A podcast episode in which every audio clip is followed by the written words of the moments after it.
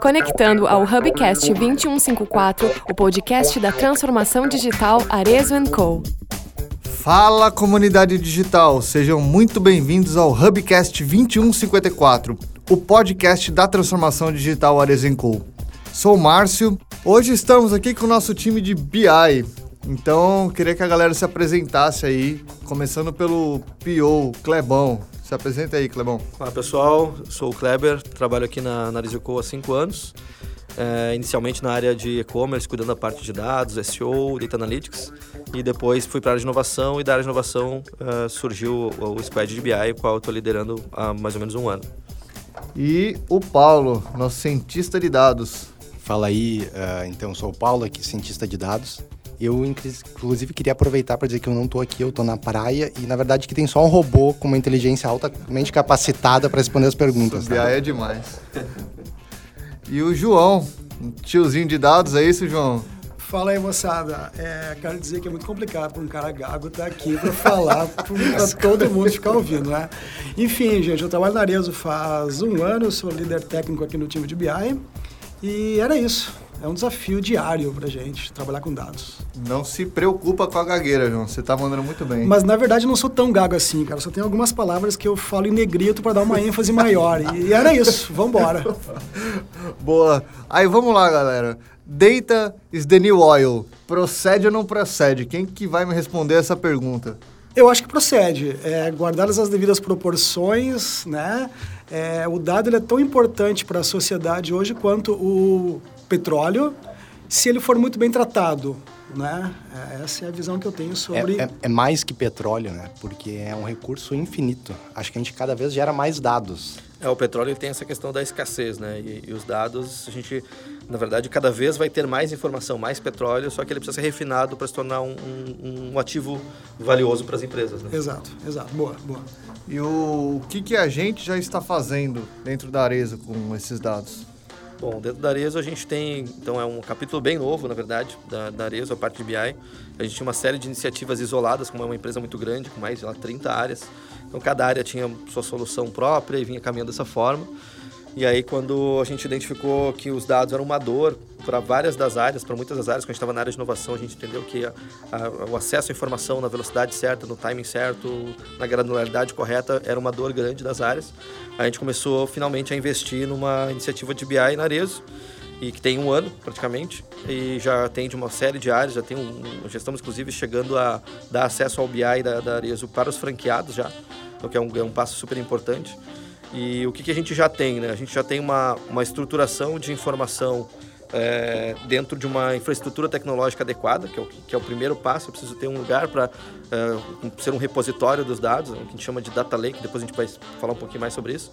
Mas a gente tem uma infraestrutura adequada que foi construída para que a gente possa ter todas as informações de variadas fontes da empresa num único lugar né, para a gente ter uma, uma, alta performance, um número, um dado único, não ter divergência dos dados, poder uh, ter essas informações atualizadas automaticamente, sem intervenção humana, então a gente, a gente já tem é, é, esses processos. Além dos dados, então, que a gente tem de sellout, da companhia sellout é a venda para o cliente final, né?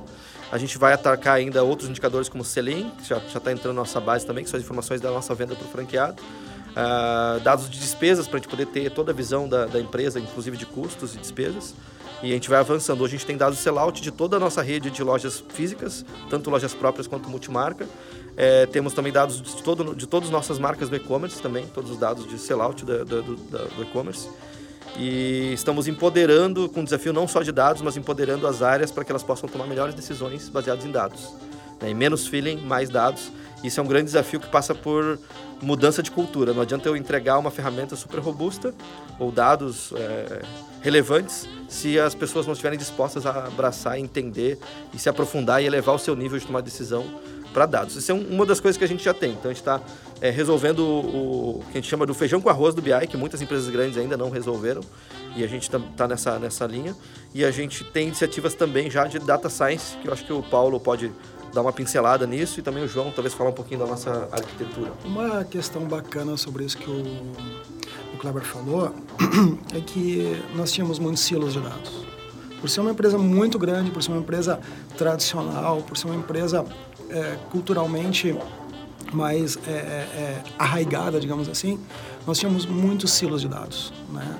E com a entrada do, do nosso time de BI, a construção que a gente fez, a gente conseguiu até agora mitigar muito esses silos de dados, né? Então, aquela questão de eu tenho o meu dado, meu dado é mais válido que o dele, o meu dado tem uma recência melhor que o dele, nós conseguimos praticamente zerar isso aí, né? Então, hoje, o dado que sai do, do BI, ele é um dado certificado, é um dado carimbado, e quem usa esse dado tem a certeza de que aquele dado é o número mais é, fidedigno. Isso já é um senso comum? A companhia já se conscientizou e já concorda com isso? Que eu consigo confiar mais no, no, no, nos dados que vem do BI do que da sua própria área? Em partes, né? Por isso que eu disse que tem o desafio da cultura, né? Então, enquanto a gente tem uma, a gente tem uma bengala ainda, que são sistemas legados, que aos poucos a gente vai ir desligando, tem um, roadmap aí de, de planejamento para que isso aconteça. Porque o que acontece? Eu dou duas fontes de informação, sempre o usuário vai usar a que mais está a favor do seu discurso. Né? Então a gente tem que tirar essas bengalas, tirar alguns, algumas ferramentas legadas que a gente tem, substituindo pelo BI, que é uma única fonte auditada. É, a parte também de cargas de dados, a gente economizou mais de 12 mil horas de trabalho manuais, já até agora com um exemplo de, de case assim, de pessoas que eh, tinham esse trabalho manual para gerar informação todos os dias é, para a companhia. Tem uma parte muito importante aí que é empoderar o usuário final com uma ferramenta que ele consiga extrair informações, fazer o data vis dele de uma forma que realmente agregue valor. Então ele também tem que estar bem capacitado para não fazer uma análise errada também, eu acho. Eu acho que existe um bom trabalho também em ir lá no usuário final e ensinar como ele usar a ferramenta, empoderar ele realmente sobre o data view, sobre aquele dado lá. É, esse, essa presença em campo com o usuário é muito importante até tem um exemplo recente na semana passada a gente fez uma, uma clínica que a gente chama no, no, no Selim, lá, que foi um evento de Selim, onde a gente faz a venda da próxima coleção para os franqueados. A gente fez para Arezo uma clínica de BI, além das clínicas tradicionais que tem para de merchandising e tudo mais, mix de produto. E, e, quando a gente foi a campo, diferente de quando eles receberam um treinamento online e tinham recebido acesso, quando a gente foi a campo e no, no contato com eles próximo, explicando, mostrando a ferramenta na prática, eles brilharam os olhos e mudaram até a forma de o pedido que eles estavam fazendo daquela coleção com base nos dados que eles estavam analisando o BI e a riqueza que eles estavam enxergando ali. Então essa, esse processo de cultura para mim é maior o desafio de cultura do que o de tecnologia em si. Tecnologia eu tenho várias alternativas, vários cenários, é um, é um requisito, mas o, maior, o mais desafiador é a cultura e fazer com que as pessoas enxerguem o valor e abracem essa cultura. Mas de maneira geral, né, da, de tudo que a gente está desenvolvendo, seja no BI, na, na integração de canais, a gente tem, a gente desenvolve tecnologias, disponibiliza para a ponta e a adesão tem sido o nosso maior desafio do que propriamente o desenvolvimento da tecnologia, né? Esse é um senso comum, que é essa dificuldade que a gente tem né, de, de engajar a ponta na utilização das tecnologias. Ô, Clebão, é, explica pra galera o que é selinho e sellout. Nós falamos é, alguns é termos aí. Que eu acho importante. Que é e merchan. E merchan também. O selim, basicamente, é a compra do franqueado, é, da franqueadora. Então, os nossos franqueados compram da gente, a Arizicou, que, que distribuímos os produtos, a, calçados, bolsos e acessórios. E o sellout é a venda na ponta, é o que o cliente final compra. É o CPF do Márcio lá comprando o presente para a esposa. Esse é o sellout. E o merchandising, basicamente, é, eu acho que talvez o Paulo se envolveu bastante com a parte do merchan pode explicar com mais propriedade, mas é o que, que analisa a tendência e o mix adequado de produto para cada franquia, para cada regional, para cada... Aumentar o potencial de venda lá no final daí. Explica para a galera como é que o time de BI se auto-organiza para resolver esse problema de dados dentro, dentro da Arezo. Boa pergunta. Bom, a gente começou no modelo de squad, um único time para resolver tudo de dados. É o que desde o início a gente já sinalizou que é, é um formato que não é o suficiente para atender toda uma companhia com mais de 30 áreas para resolver os problemas de dados de todas as áreas, mas é um modelo que nos permite já entregar valor para o negócio e provar o seu valor. Então foi importante começar nesse modelo. Então, a gente começou com um squad multidisciplinar, que inicialmente começou comigo e com o João, com, com o apoio de alguns fornecedores no final do ano passado. Até março, acho que era só eu e o João. Inclusive. Até março era somente, é, eu, João, nós. E o apoio de alguns fornecedores, um parceiro também importante lá de. É, um franqueado também que é um consultor de BI também nos ajudando, acho que o Murilo é importante citar, que foi um cara importante no início, porque ele trazia muito da visão da loja também como, como é, cliente do, do BI. E a gente, depois de rodar esse modelo de squad, completar o time, a gente percebeu que à medida que a gente ia desenvolvendo mais soluções é, para as áreas, Uh, e além da toda a arquitetura foi construída para poder uh, suportar esse nosso crescimento. Importante lembrar que essa arquitetura ela é totalmente escalável, ela foi muito bem pensada, né? Uh, a gente utilizou de duas consultorias aí para definir o melhor caminho do, do, BI. Então a gente economizou dinheiro optando por um caminho que a gente optou. A gente ganhou escalabilidade, um ótimo custo-benefício que a gente só gasta o que precisa conforme o que a gente usa. Então a gente está nesse modelo. Uh, e aí, a partir do momento que a gente foi desenvolvendo várias soluções nessa, arquitetura, nessa, solução, utilizando o Tableau, inclusive, como ferramenta de output, que é uma ferramenta é, muito, uh, uh, como é que eu posso dizer, prestigiada no mercado de, de, de data vis, data visualization, ferramentas de BI, de entrega para o usuário final. É, é, por ser uma ferramenta fácil de utilizar, é simples, intuitiva, sempre focando na parte de usabilidade. Então, esse é um dos motivos também da gente ter optado por, por Tableau. É, e aí rodando e criando soluções em Tableau, relatórios, dashboards, automações, cargas automáticas de trabalhos que antes eram manuais e agora são automáticos. É, a gente foi percebendo que isso vai, vai exigindo do time uma parte de manutenção. Eu preciso manter essas, esses milhões de, de dados, milhões de, de, centenas de tabelas sendo uh, é, carregadas automaticamente, atualizadas, combinadas, com processo de tratamento de dados. Tudo isso requer uma orquestração. E quanto maior, maior o, meu, o, meu, o meu portfólio de dados e de soluções, mais sustentação eu tenho que dar. Então a gente percebeu ao longo desse tempo que o time tinha que se dividir em algumas frentes e não só um time multidisciplinar para fazer tudo. Então a gente elencou três frentes, definiu três frentes para o BI. Né? Então o BI acabou tendo a frente de engenharia de dados, que é a frente que cuida da parte de arquitetura, performance, soluções uma frente de BI propriamente dita, que é a que gera relatórios, treina os usuários, capacita, faz toda a parte de governança, uh, e a frente de Data Science, onde a gente faz as nossas iniciativas de, de, de ciência de dados, onde a gente cria modelos de machine learning, utilização de inteligência artificial, que daqui a pouquinho a gente vai falar um pouquinho mais das soluções, mas é basicamente isso. A gente se estrutura então em três frentes hoje e estamos caminhando para nos tornarmos uma área e não mais um, um squad. Eu, eu acho legal isso porque eu não estava no início desse projeto todo, mas eu vejo que aqui Santo de Casa sim faz milagre. Eu sei que o João, algumas coisas que a consultoria disse para fazer, o João tomou outro caminho, que hoje se evidencia que deu muito certo. Eu sei que tem algumas decisões que o João tomou ali no meio, que ele sabia, ele tinha um, um ganho de causa da Arezo Co. E hoje são muito produtivas, diminuíram muito o custo, tanto em termos de escolha de arquitetura, entre outras coisas. É, é, eu gosto de falar que a gente, muito baseado naquilo que o Rodrigo Ribeiro trouxe agora para a gente, né, fazer o básico bem feito, né? Lá no início, né, em vez da gente inventar muito, muita moda, digamos assim, nós resolvemos ir pela, pelo, pelo básico bem feito. Ao invés de, de atacar pelas tecnologias hype, né? Ah, essa aqui está em alta, é a melhor, é o melhor caminho, a melhor infra, melhor isso. A gente entendeu bem o problema e... Não quer dizer que essas tecnologias não teriam fit com a gente. Teriam e elas até vão ter em algum momento. Mas para aquilo que a gente estava uh, esperando naquele momento e aquilo que era esperado de nós naquele momento e o prazo que nós tínhamos para levantar algo é, sustentável em tão pouco tempo, nós fizemos o básico bem feito, nós resolvemos ir pelo básico bem feito para que a gente conseguisse entregar.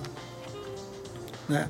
Vale a pena uh, falar que até dois, dois meses atrás nós estávamos com por volta de 120 usuários e nós estamos escalando agora para mais de 650 usuários. Isso, com um potencial para o ano que vem. Né? Com a mesma arquitetura. Com a Sim. mesma arquitetura. E até março nós éramos em duas pessoas no time. Né?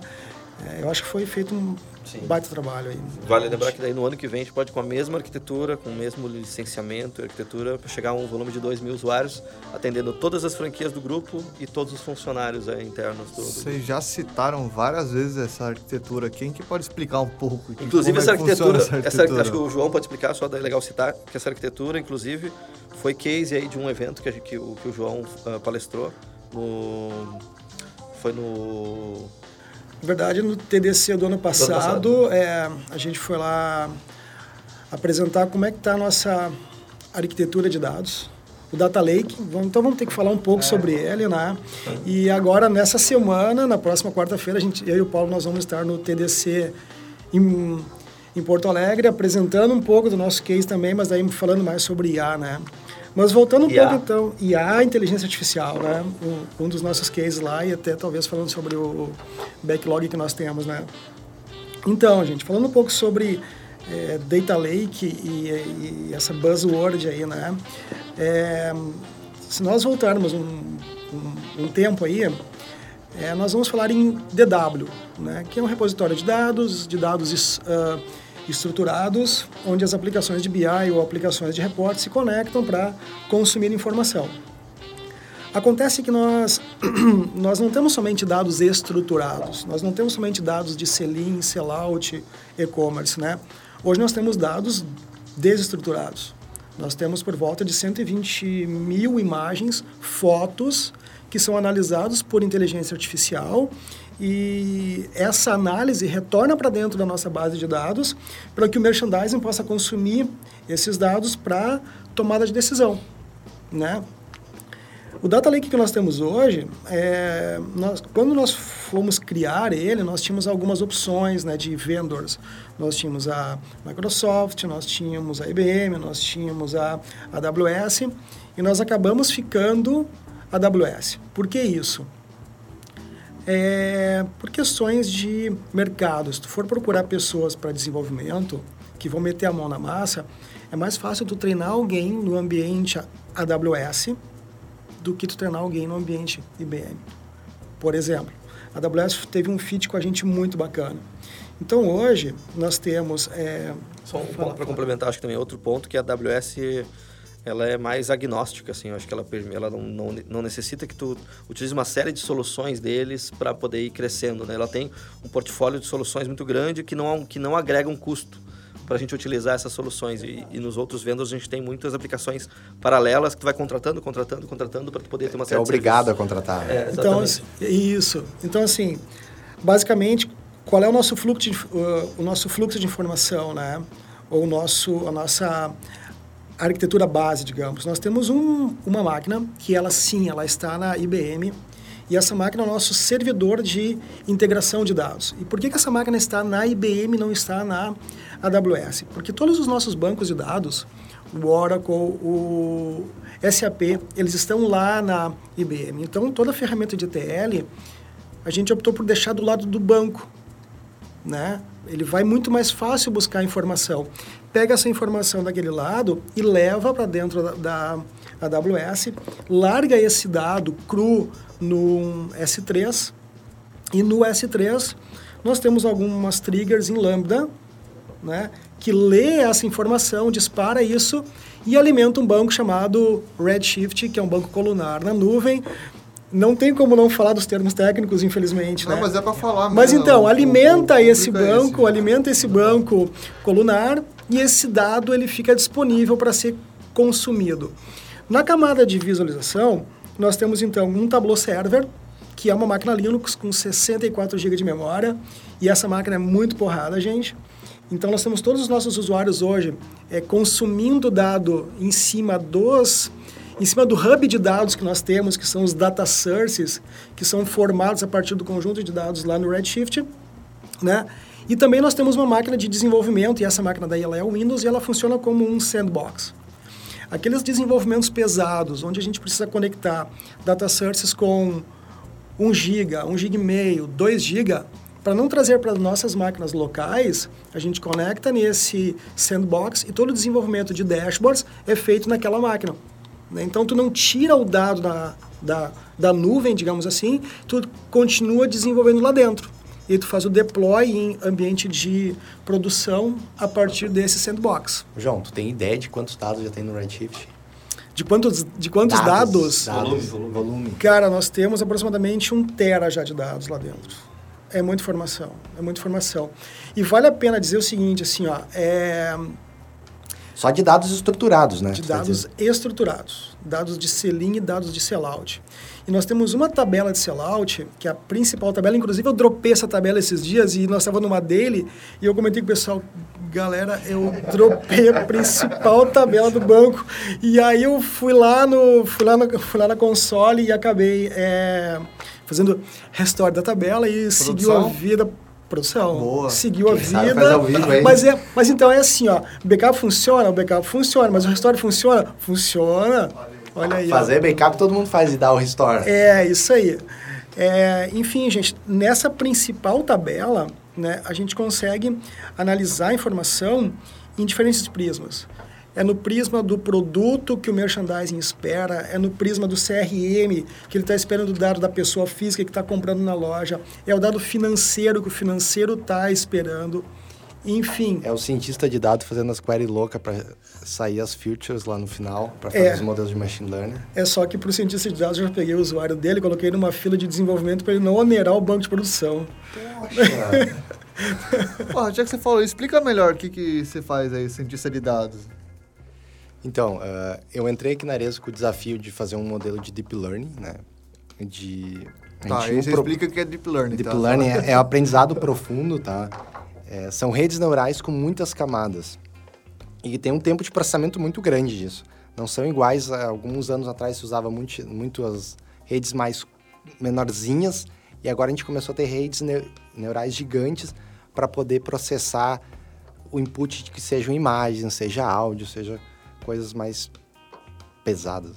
Se cara, eu tinha um livro de redes neurais em Delphi, cara. Mas o... Paulo, explica o que, tá, mas o que que isso resolve? E... Explica o que que as redes então, neurais a, fazem. A gente queria, a gente tinha um problema de que a gente tinha uma base de dados uh, dos SKUs e ela não estava adequada ao que o merchant queria para conseguir extrair as análises que ele precisava para empoderá-la no final para ter uma assertividade de venda melhor. Mas é uma base gigante, são mais de 100 mil SKUs, sei lá. 120 mil. 120, 120 mil SKUs. Mil. Como é que a gente vai dar os atributos de novo de um SKU? Quando eu falo SKU, é uma... É um, é um produto, é um sapato.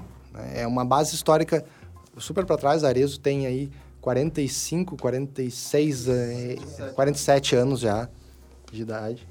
E tem muito produto para trás. Então, o que a gente fez? A gente pegou as fotos, ensinou uma rede neural como é que é os atributos de um calçado. Então, a gente diz, olha só, qual é que é o fechamento desse calçado? Ah, ele é com fivelo, ele é com elástico. Como é que é o bico? Como é que é o salto? Como é que é o cabedal? É um cabedal um sorriso? É um cabedal H? Como é que é esse cabedal? A gente ensinou uma rede neural, uma inteligência artificial, e com isso a gente conseguiu reclassificar toda a base histórica, tudo que teve venda. Com isso a gente consegue ter uma assertividade de mix de produto muito maior.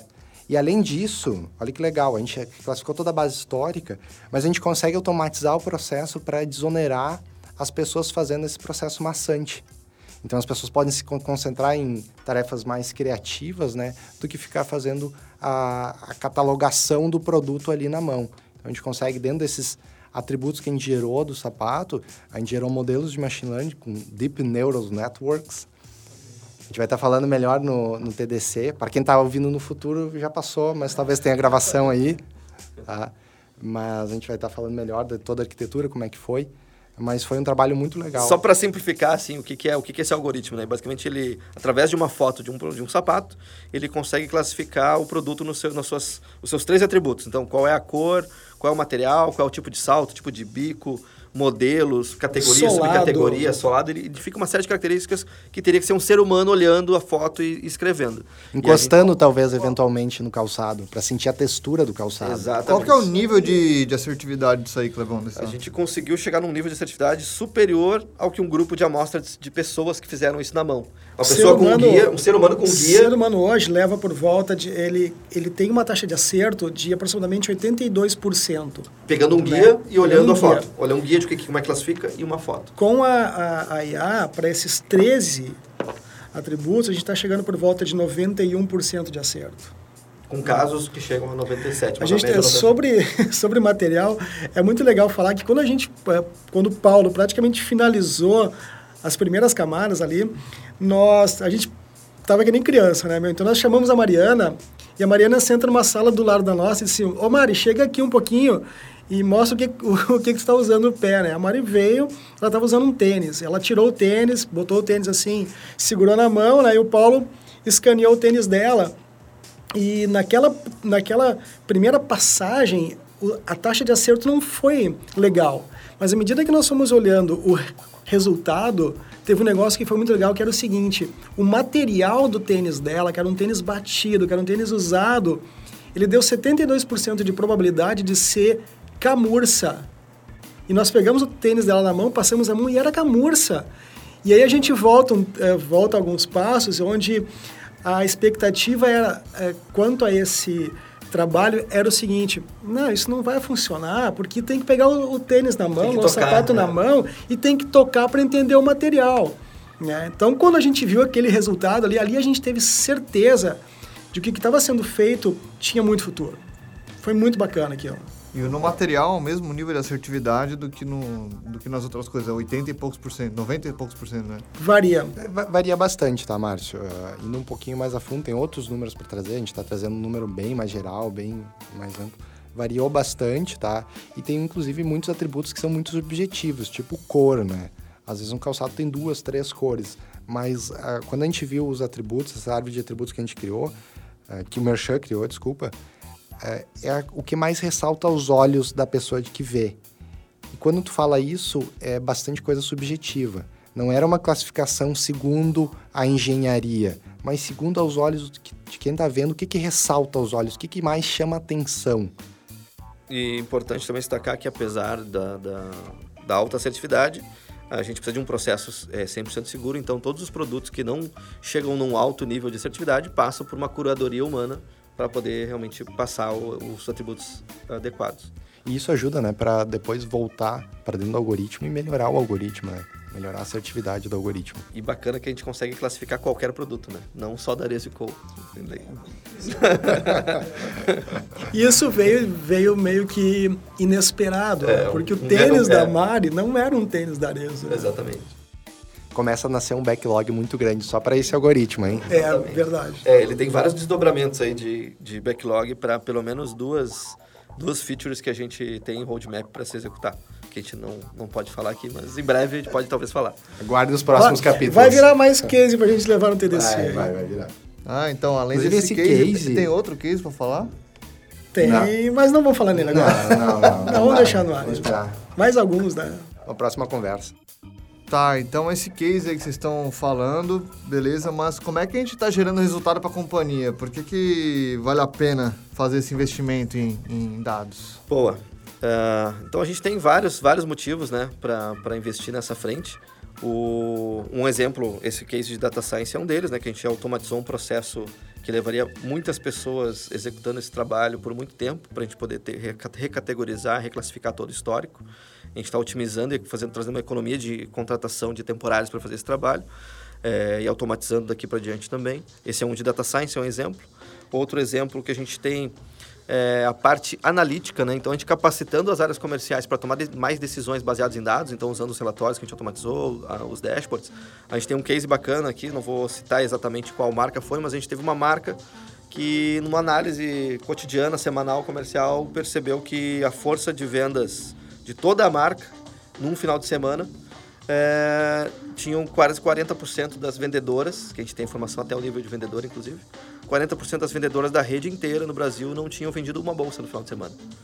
E aí, para nós, vezes não parece tão, né? Não, ok. Mas para a área comercial, isso aí é quase um tapa na cara, assim. Como assim 40% das vendedoras não, não, não, não venderam nenhuma bolsa? Que, por que, que, tá, por que, que a gente não está acontecendo isso? Essa, nossa, essa marca tem um apelo forte para bolsas, ela tem uma, uma marca e um preço bacana, e um posicionamento super bom. Por que, que não estão vendendo? E a gente fez uma, no mesmo BI um, um apanhado de quais eram as cinco melhores vendedoras dessa marca, que estavam vendendo o maior volume de bolsas no final de semana. Pediu para elas gravarem um vídeo de um minutinho, falando qual, como, é que era, como é que ela abordava cliente, que, como é que ela vendia tanta bolsa compartilhar, compartilhamos esse vídeo com esses cinco vídeos das cinco melhores vendedoras da rede, com toda a rede, com todas as gerentes de todas as lojas que compartilharam com suas vendedoras. Resultado, na semana seguinte, a gente teve todas as vendedoras, 100% das vendedoras vendendo pelo menos uma bolsa por dia. E tendo lojas batendo a meta de bolsas na metade do mês, no dia 15.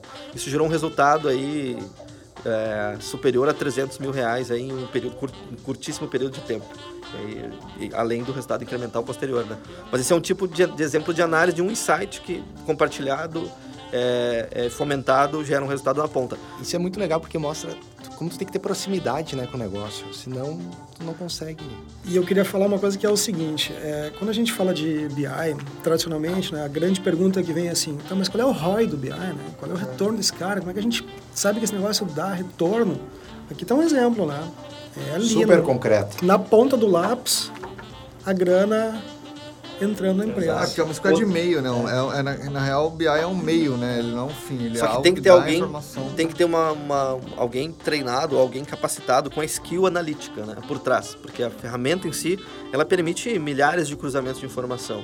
Claro que no futuro a gente vai poder fazer com que a própria ferramenta já te recomende algumas coisas, ela já te traga um insight do que fazer e te diga algumas anomalias. Inclusive a gente já está começando a trabalhar em algumas soluções para ter esse próximo nível. Mas enquanto isso, para a gente extrair o máximo de valor, a gente precisa da adoção e o, o aculturamento das pessoas para ter uma, uma mente mais, um mindset mais analítico. É, um outro exemplo simples também, né? às vezes a gente toma muita decisão no feeling, como eu falei, existe uma cultura já estabelecida nas empresas. A maior parte delas é no feeling, no- quando eu não tenho muito dado, não tenho o dado na hora certa, eu vou ter que tomar a decisão, não tenho uma semana para esperar para gerar o relatório, eu vou tomar a decisão, no meu feeling. E aí, por exemplo, um exemplo com franqueado, né? O franqueado estava com uma, um, uma um semi-store sale, que é uma, uma métrica que a gente acompanha o- a evolução de vendas de uma, de, uma, de uma loja, de um ano versus o outro no mesmo período, né? Nas mesmas condições. E uma loja estava com dificuldade em crescer nesse indicador, que é o principal indicador da- de resultado da, da, da loja. E conversando com ele, né, e, e e não foi a, a área de BI, mas a área comercial, que a gente treinou para poder abordar o, o franqueado. A área comercial, conversando com ele, viu que eh, no dis- discurso dele é o seguinte: ah, eu, eu, eu, eu não, eu dando muito desconto, eu não posso mais dar desconto, e se eu baixar o desconto eu vou per- perder minha margem, então não posso dar desconto. Aí esse- essa consultora de, de- de comercial olhou o BI e viu, não, tu tá dando menos desconto do que o ano passado, tu tá dando metade do desconto que tu deu no mesmo período do ano passado. E é por isso que tua receita tá caindo provavelmente. Vamos testar? Faz por uma semana mudar a política do, do teu desconto à vista, ou algo assim, negociação. Ele aumentou um pouquinho o desconto, voltou para o mesmo patamar do ano anterior de desconto que ele estava dando. E ele ficou surpreso, que ele achou que ele estava dando mais desconto do que antes. Mas é o achismo dele, né? o feeling dele. E aí o semestre dele ficou positivo, em torno de 7, 8% positivo, a partir daquela semana que ele mudou o nível de preço de produto, de desconto em produto. Então é, a gente acaba quebrando aí várias, vários achismos e encontrando vários, vários resultados bacanas. Assim. Tá muito claro, né? O porquê de investir em BI, né? Exatamente. Essa é a cultura também. data-driven. Exato, é um dos pilares da nossa tra- transformação, né? A cultura data-driven. Aliás, como é que a gente consegue impulsionar ainda mais essa cultura data-driven? Esse é, esse é o desafio. Esse, digamos que é o capítulo que a gente quer ser protagonista em 2020, principalmente. É algo que a gente começou esse ano.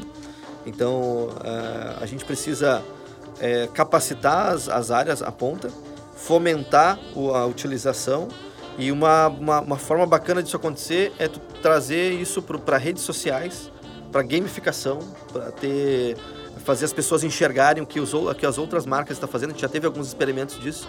Tivemos diferentes adesões por determinados times de marcas diferentes. Quando a gente jogou todos no mesmo ambiente, numa rede social no Workplace, e uma delas começou a se sobressair com análises mais bacanas, resultados, mostrando que estava gerando valor e aumentando o resultado da loja, a outra marca se sentiu é, ah, provocada também. Ah, se, eles, se, essa, se essa equipe está fazendo, por que, que o nosso time também não pode fazer?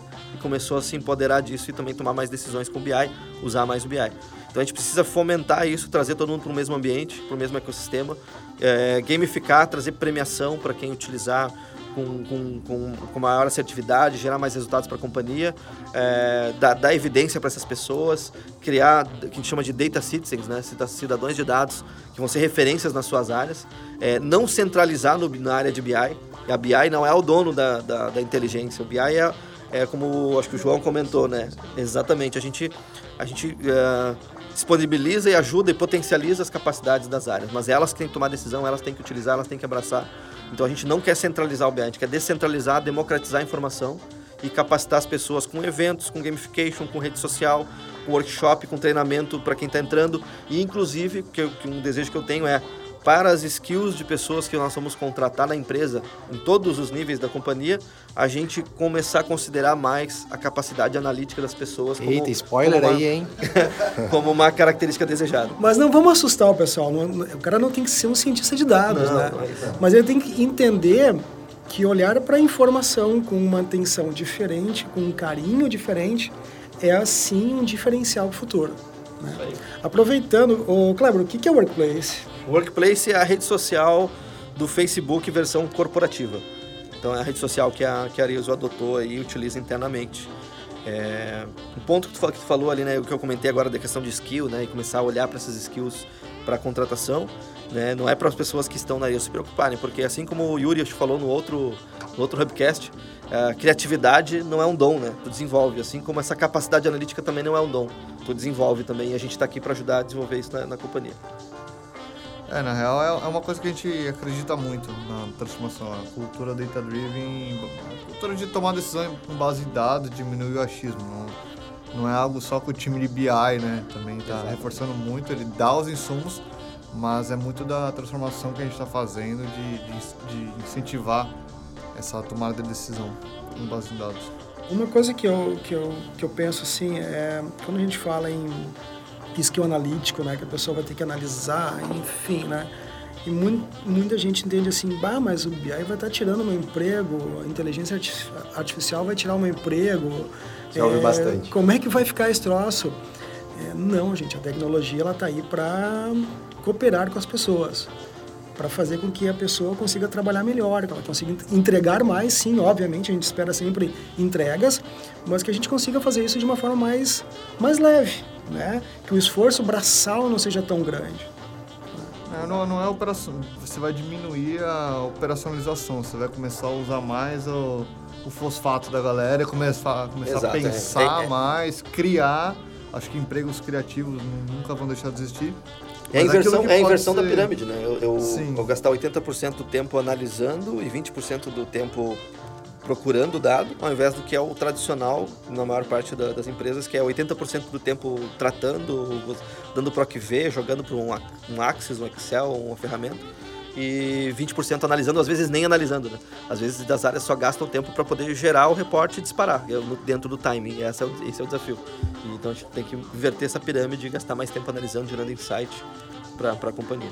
Como é importante esses skills, né? Porque tu tem que aprender a fazer uma data vis bacana para consumir toda essa massa de dados que tem, né? Porque é ali na, na, visualização do dado, por um gráfico ou por outro, que tu vai conseguir tirar um insight que é acionável ou não. Uma, uma parte, acho que só para fechar um pouco, da, a gente falou um pouquinho de skills que, gente, que são importantes e tal. É, um cuidado para qualquer profissional de qualquer profissão, mas especialmente em dados também, acho que é muito relevante. É cuidado com a repetição, né? Experiência versus repetição. Às vezes a gente vê um, ah, o cara tem 10 anos de experiência com dados, BI, não sei o quê. É, quanto tempo ele tem de realmente aprendizado, desenvolvimento e quanto tempo ele apenas re, uh, repetiu o que ele fazia. Tem muita gente que o primeiro ano é tudo novidade, aprende uma, um skill novo e são nove anos de repetição fazendo a mesma coisa. Né? Então, isso é fatal para qualquer carreira. Então, a gente tem que sempre estar tá se desenvolvendo evitando a repetição. Então não é só o algoritmo de machine learning que vai substituir a repetição, porque tudo que for repetido, a máquina vai aprender. Então a gente não pode cair nessa questão de só repetir as coisas. Né? Tem que estar aprendendo, desenvolvendo novas coisas, exercendo a nossa criatividade. E é importante que tu começou falando sobre essa questão de data driven, falando sobre capacitação, né, Clara? E eu acho muito legal o jeito que é capacitado as pessoas, é um jeito muito humano, onde vai lá, fala com eles, apresenta a ferramenta, diz que a gente está ali sempre disponível. Eu acho muito legal isso e fica aberto, né?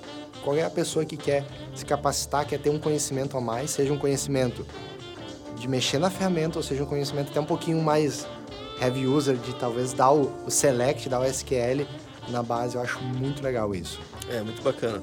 Nosso time ali, ele é um time multidisciplinar, também por esse motivo, para a gente poder atender todos os tipos de necessidades da, das áreas, né? Desde o do cara mais técnico que quer uma, uma query para conseguir uma informação, uma fonte de dados, quanto o usuário que tem dificuldade de utilizar um filtro e a gente pode melhorar a usabilidade de determinado relatório. É, tanto um franqueado que precisa de uma informação que ainda não tem, a gente customiza o relatório também, ou a gente empodera para que ele possa, inclusive, customizar um, um, relatório que vai atender a necessidade dele. Então é, é uma construção comunitária, não é um mais uma vez, não é uma área central dona da verdade, é uma área que está ajudando a, a empresa e os seus colaboradores, franqueados, a andarem no caminho adequado que vai gerar a gente para um novo patamar de decisões. E esse é um dos motivos pelo qual a gente então tem é, adotou uma postura de cultura data-driven self-service BI. É um termo complexo, mas basicamente é o seguinte: a gente não quer, como eu falei, que a gente não quer centralizar o BI como uma área dona da, dos, das soluções, só ela mexe, altera, cria os relatórios. Então a gente quer essa cultura de self-service BI. Por isso que, inclusive, a gente escolheu a Tableau, porque ela tem uma facilidade maior de empoderar o usuário com o poder de criar seus dashboards, customizar seus relatórios, criar suas visões, fazer o drill down das suas análises e se tornar desde um usuário mais é, iniciante para um usuário avançado numa curva rápida. Frase cheia de termos técnicos, hein? é. E, e nessa, nessa pegada de, de, de self-service BI, a gente dá, uh, dá uh, recorrentemente treinamentos porque a gente chama de Power Users. Então a gente tem os usuários visualizadores, que são os usuários que consomem os relatórios, tomam suas decisões, e a gente tem os Power Users, que são os usuários que são empoderados com um tipo de licenciamento diferenciado, onde ele pode, na sua área, desenvolver dashboards customizados para sua área. Então a gente pega essas pessoas que antes trabalhavam com Access, com Excel, com outras ferramentas mais complexas de dados, que não, que eram, que não eram bem estruturadas, e damos o BI com os dados totalmente uh, organizados, fáceis, uma, uma interface intuitiva para eles criarem essas visões, e treinamos eles. Como que eu vou criar uma visão? Como que eu vou mudar esse relatório que eu recebo para um relatório com uma visão um pouco diferente para minha área? A gente faz treinamentos com as áreas. Daí o João acho que pode falar um exemplo do, do último treinamento que a gente deu, que foi super bacana, super interativo e, fala, e, e endereça bem esse ponto. Então, é, sobre self-service BI, né? Um tempo atrás eu estava lendo e o autor disse o seguinte: então, para tu fazer self-service BI, o usuário tem que ser um cientista de dados, né? Que ele vai ter que criar o dashboard dele, criar as expressões dele, né? Aí eu pergunto o seguinte: o cara que trabalha com Excel há 8, 10 anos, que faz PROC V de trás para frente, que faz macros no Excel, PROC H em um milhão de linhas, ele é quase um cientista de dados.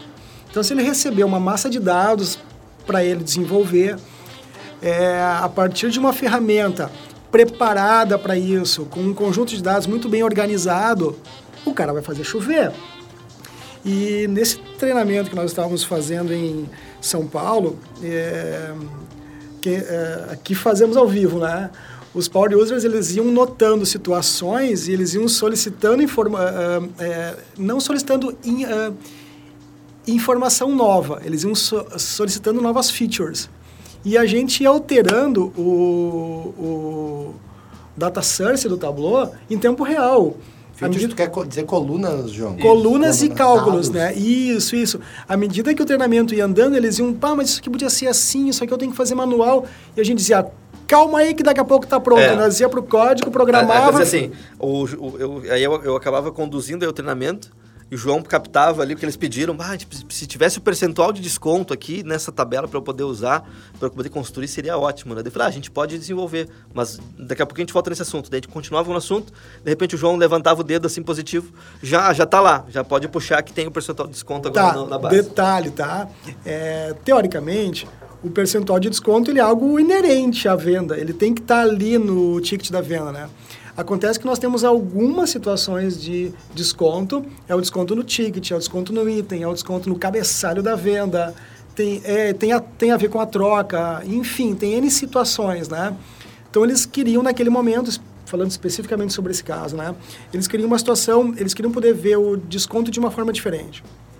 Então, à medida que o Kleber foi conduzindo o, o treinamento, a gente alterou do nosso lado eu acho que deu uns 10 ou 15 minutos aquilo, né? Fizemos o deploy, só pessoal, está disponível aí, já pode usar. E isso é em quase todos os treinamentos acontece, né? Então a gente treina e já leva o time é, multidisciplinar para poder já sair com todas as respostas ali. Não ser um treinamento é, pouco produtivo. A gente sair com tudo que. entendendo todas as necessidades daquele grupo, gerando as soluções para aquele grupo e aquele grupo sair dali empoderado para usar o BI e criar os seus relatórios. Tem uma coisa que, que eu acho muito legal, que é uma situação que a, que a Mari Maquino nos trouxe. A Mari, ela não é de BI, a Mari é uma usuária, uma power user, e a Mari vai para uma reunião chamada Comex, e a partir do Comex, ela extrai o dado, ela faz, ela altera o dashboard como ela precisa, como eles estão esperando. Ela não precisa receber o requisito de uma nova análise, voltar para a mesa dela, alterar um Excel, uma reunião na próxima semana E eu reitero, ela não é de BI, ela não é de dados, ela é um usuário. É uma power Quando- user. é, ela é uma Que power user. Quando o João diz, ela não é de BI, ela não é uma pessoa técnica, Técnica, de desenvolver, de desenvolvedora de dashboards. Isso. Mas ela, inclusive, ela está na nossa estrutura de BI no sentido como BO. Ela é a nossa parceira de negócios lá no... no... Ela é uma power user. Ela é uma certo? power user, exatamente. Então, João, e tem mais uma coisa que eu queria que tu desse uma pincelada, João, porque eu vejo que assim tem vários POS, não é um único só, não, se- não tem uma fonte de dados consolidada lá na loja. Para a gente ser um, um sistema de franquias, né? A franquia tem algumas liberdades e tem vários ah, POS. O que eu acho que dá uma complexidade de tu estruturar todo esse dado, de ter uma qualidade, eu acho muito é, é difícil. Então, é, realmente, cara, é, lá na ponta, né, tu tem alguns sistemas, alguns PDVs distintos, embora hoje em dia ele- a Arezzo esteja levando isso para um, uma unificação, digamos assim, ou para uma, uma redução de sistemas. Historicamente, nós temos vários softwares, várias é, é, nuances de sistemas lá na ponta. E a loja do Paulo, por exemplo, não trata com carinho ou com tanto carinho quanto o Kleber trata os cadastros dele. A loja do Paulo tem alguns problemas de sincronismo de internet para sincronizar o dado com o Arezo e a loja do Kleber não tem. É, acaba que quando a gente traz esse dado para o BI, ou quando nós trouxemos esses dados históricos para dentro da nossa base, nós acabamos descobrindo ou elucidando algumas questões que até então não eram vistas. E isso levou, num primeiro momento, a uma grande desconfiança. O dado que nós temos no sistema transacional sincronizado está muito diferente do que nós temos lá no BI. O BI está errado. E aí nós acabamos mostrando ou trazendo as evidências do porquê que no BI estava diferente do que nós tínhamos anteriormente. Né? É, a qualidade de dados que vem da ponta, que vem dos POS ou dos PDVs, ela impacta muito como o dado vai ser analisado pelo time de vendas, pelo time de merchandising, né? E acaba que, no, que é, na nossa posição aqui, falando sobre engenharia de dados, nós estendemos um pouco o nosso trabalho para olhar para a qualidade da informação e não simplesmente para a integração de dados. Até porque, mais importante do que tomar decisões em cima de dados, é importante eu tomar as decisões em cima de dados corretos. Então, é, eu tomar uma decisão em cima de um dado que está inconsistente é muito perigoso. Então, é uma das nossas preocupações, inclusive um dos nossos value drivers aí do time é os dados, a, segurida, a segurança da informação e a assertividade dos dados. Né? Show, galera. Agora, nosso tempo está acabando. É, como última pergunta, quais são os próximos passos que, que a gente vai dar com o BI? Legal. Basicamente, o que a gente enxerga aí no, no, no futuro breve, 2020, é, a gente tem um caminho é, bem claro a ser seguido, uma parte dele, outra parte a ser explorada. Essa parte mais é, clara para nós é basicamente uh, captar mais dados, trazer mais tipos de informações diferentes para o BI. Então, a gente trazer informações de despesas, informações de logística, para a gente conseguir ajudar em toda a cadeia da empresa, né?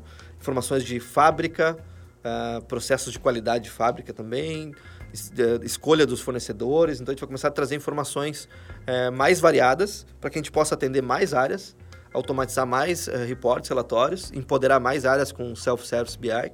Então, esse é um desafio claro que a gente tem e, e para isso a gente depende de tecnologia, pessoas e cultura, né? Então, a gente vai atuar nessa frente. E tem uma, outras frentes aí que a gente tem que explorar, é, que é a questão de data science. A gente tem N situações e oportunidades que a gente vai atacar. Então, a gente vai priorizar isso ao longo dos próximos das próximas semanas para que 2020 seja um ano onde a gente vai colher muitos frutos aí de data science. A gente tem muitos cases bacanas, cases que podem ser disruptivos, inclusive. O Paulo talvez pode falar um pouquinho mais sobre isso e, e dar um, um, pequeno spoiler do, desse tema. Mas os desafios são esses. Então, a gente trazer mais variedade, mais uh, volume de dados para atender mais áreas e mais usuários. Inclusive, um, uma informação legal que a gente já captura também esse ano e ano que vem vai ser mais utilizado ainda, porque esse ano é um ano que a gente está começando a capturar desses dados, mas a gente não tem uma base histórica, são os dados de fluxo em loja. Então, a gente consegue medir hoje passantes na frente da loja, pessoas que entram na loja, Uh, e quais dessas pessoas compram. Então a gente tem basicamente o mesmo fluxo de conversão que a gente vê no e-commerce, onde eu posso analisar por uma ferramenta como o Google Analytics. Eu já consigo usar isso para loja física. Eu consigo entender de 100 pessoas que passam na frente da loja quantas entram, das, de 100 pessoas que entram na loja quantas delas compram. E aí eu consigo entender, por exemplo, ao invés de eu ficar. É, forçando o treinamento naquela vendedora, porque aquela loja não está vendendo bem, eventualmente descobrir que aquela loja converte muito bem, mas o que falta para aquela loja é fluxo. Eu preciso fazer uma ação de gel marketing para poder trazer mais pessoas, né? Trazendo conhecimento do digital para o físico, né? Exatamente. E cada vez mais esses dois mundos se conectando e, e conversando. Então, falando sobre uh, o tráfego de loja, né? Há umas duas semanas atrás nós tivemos uma situação meio inusitada, né? Que numa loja, de um dia para o outro, ela teve um aumento de, tipo assim, 8 mil visitas, um troço absurdo, não tinha como, nem o porquê aquilo acontecer, né? A gente foi verificar, tinha um balão, ou eram dois balões na frente da, na frente da câmera. Era né? uma ação promocional que posicionaram justamente na frente da câmera os dois balões. E os balões ficavam entrando e saindo da faixa de entrada da loja, causando a distorção. Mas bacana que a gente identificou isso super rápido, né? A tecnologia foi reconfigurada para desconsiderar tais situações e as lojas foram orientadas para não, não colocarem balões na frente das câmeras.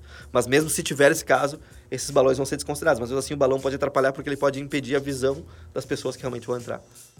E Paulo, questão do data science, pode dar um spoiler não muito profundo, que a gente não pode contar muito, mas do que, que a gente. Do que, que dá para se esperar em 2020 aí, que frente do data science vai, vai revolucionar na área? Caraca, então vai vir muita coisa de inteligência de mercado, inteligência de massas aí, muita coisa legal, não posso falar mais, mas é.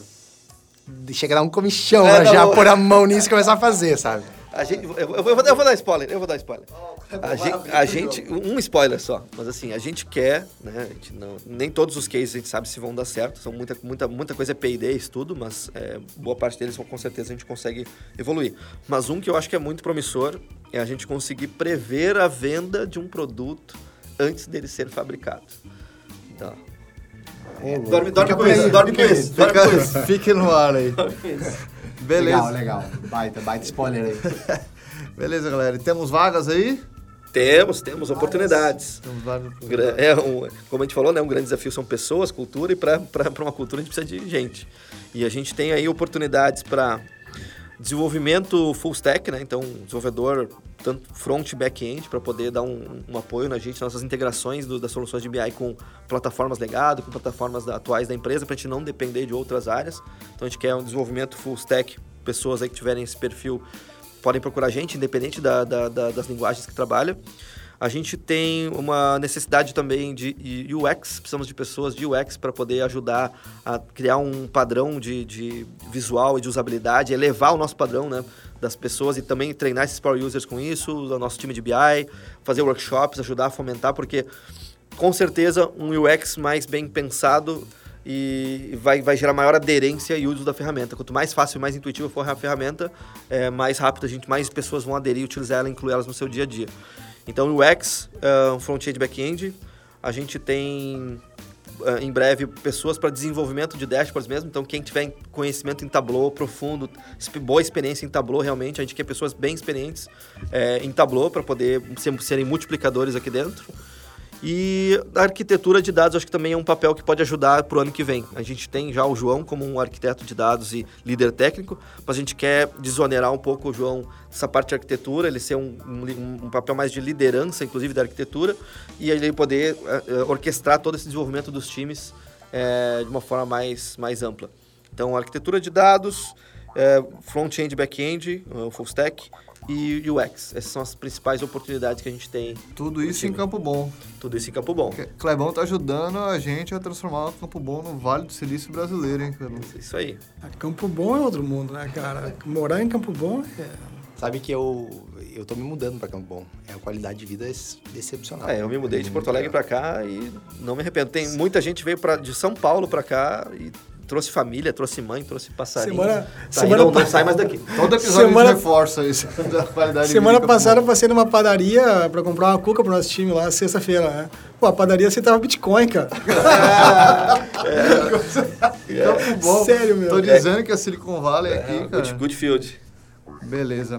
Bom, galera, queria agradecer muito a presença de vocês, foi sensacional. Clebão, muito obrigado. João, Paulo, Bom, galera, era isso. Muito obrigado aí por ouvir o nosso podcast e fique atento para os próximos. Valeu! Valeu! Valeu, pessoal! Um passo para um grande salto. Isso é Arezzo Co.